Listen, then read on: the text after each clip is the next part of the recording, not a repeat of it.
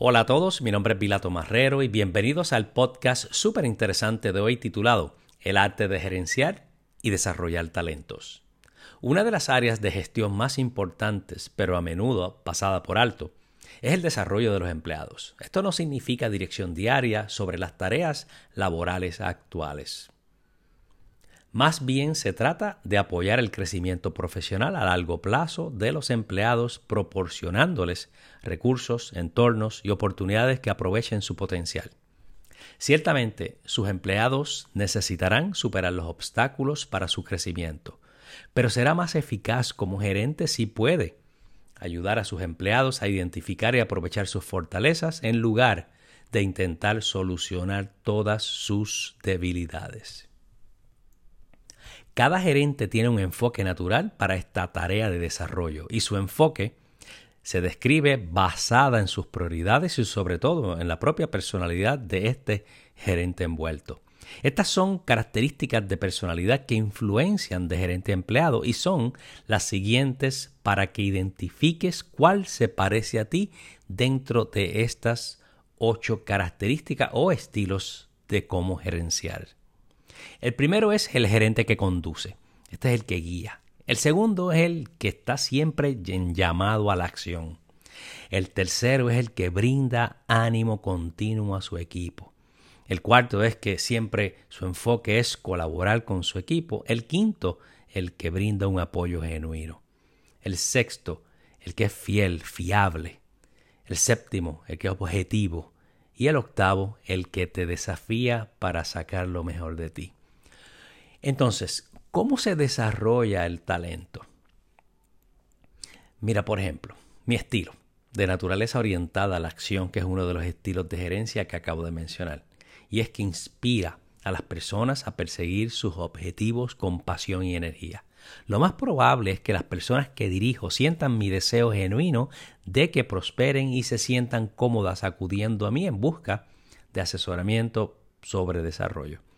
Como tiendo a ser optimista, puedo animarlos a superar sus dificultades y fijarse objetivos ambiciosos.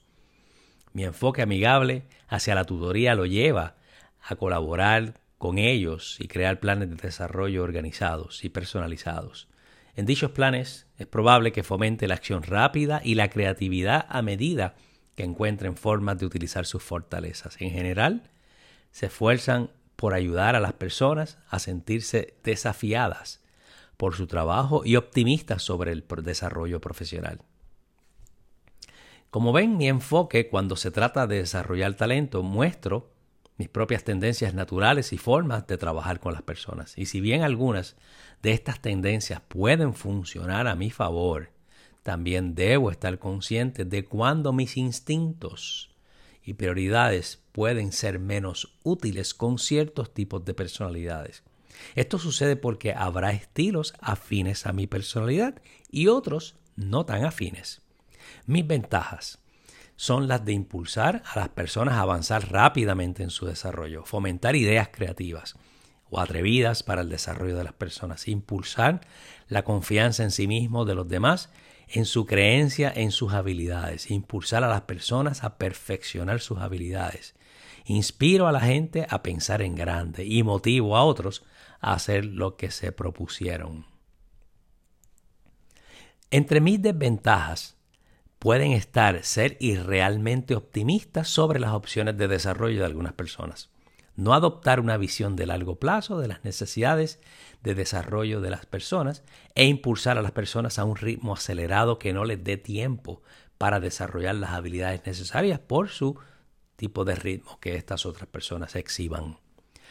Puedo obligar a las personas a desarrollarse de maneras que contribuyan a mi propia agenda, tengo que estar muy pendiente en esto, no considerar si los planes de desarrollo se adaptan bien a la persona, olvidar identificar detalles específicos sobre los planes de desarrollo y sobre utilizar mis instintos y emociones con otros que dependen de su lógica. Todo está en estar consciente. Tú tienes tu personalidad, pero uno se aprende a adaptar cuando está funcionando y cuando no está funcionando con otros seres humanos para hacer esos pivotes y adaptaciones y esos cambios eh, que sean beneficiosos para cada ser humano. ¿Cómo nos adaptamos a los demás? Ahora que comprendemos nuestras propias tendencias naturales, es hora de pensar en lo que sus empleados quieren y necesitan para crecer es por esto que gerenciar se encarga de tareas y procesos. Sin embargo, si quieres mejorar como gerente, debes enfocarte en las necesidades de desarrollo de tus empleados. Al convertirlos a ellos en empleados más competentes, ellos te convertirán en un gerente más competente. En resumen, el arte de gerenciar está directamente ligado a mantener comprometidos a los empleados y un equipo solo lo hará si su gerente está comprometido con ellos. Es guiarlos a que ellos identifiquen su propia motivación.